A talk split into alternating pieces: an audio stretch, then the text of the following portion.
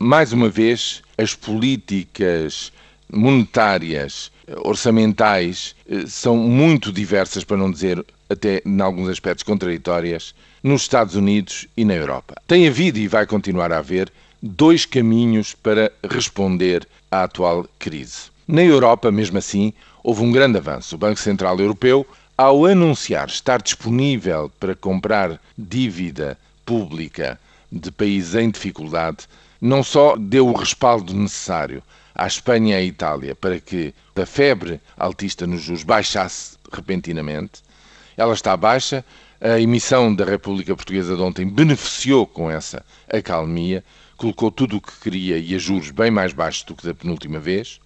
Mas há mesmo quem diga que este anúncio se destina a nunca ser concretizado, ou seja, a criar as condições preventivas para não ter que intervir efetivamente. Porque há um contravento importante, são os alemães que acham que não se deve fazer, não se deve entrar nestas medidas extraordinárias para não acabar por financiar monetariamente, digamos, despesa e dívida pública.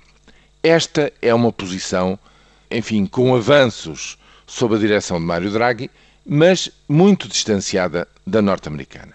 Os norte-americanos, a Reserva Federal, que tem um mandato mais amplo do que o Banco Central Europeu, não tem um mandato apenas da estabilidade da moeda, mas sim de cuidar, de dar a sua ajuda para o crescimento económico e para o emprego, já tinha lançado dois grandes programas de liquidez para aumentar a procura, para apoiar a economia. Agora, recentemente, há um terceiro programa para intervir de alguma forma no mercado da habitação, no mercado hipotecário e eh, ajudar a relançar o emprego.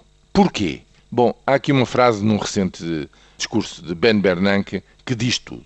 Diz ele: A estagnação do mercado laboral, em particular, causa uma grave preocupação, não só pelos enormes sofrimentos e pelo desperdício de talento humano que ele provoca, mas também porque níveis persistentemente altos de desemprego irão provocar danos estruturais na nossa economia que só conseguirão ser resolvidos ao longo de muitos anos.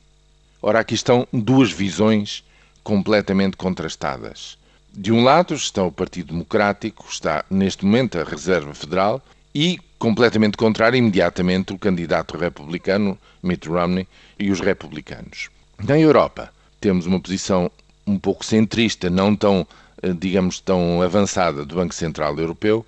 Temos a oposição completa do Banco Central Alemão e temos, curiosamente, também a oposição do Primeiro-Ministro de Portugal, que ainda há três meses expressamente, num debate, numa polémica no Parlamento, dizia que se opunha a quaisquer medidas deste tipo, que se opunha expressamente a que o Banco Central Europeu comprasse dívida pública.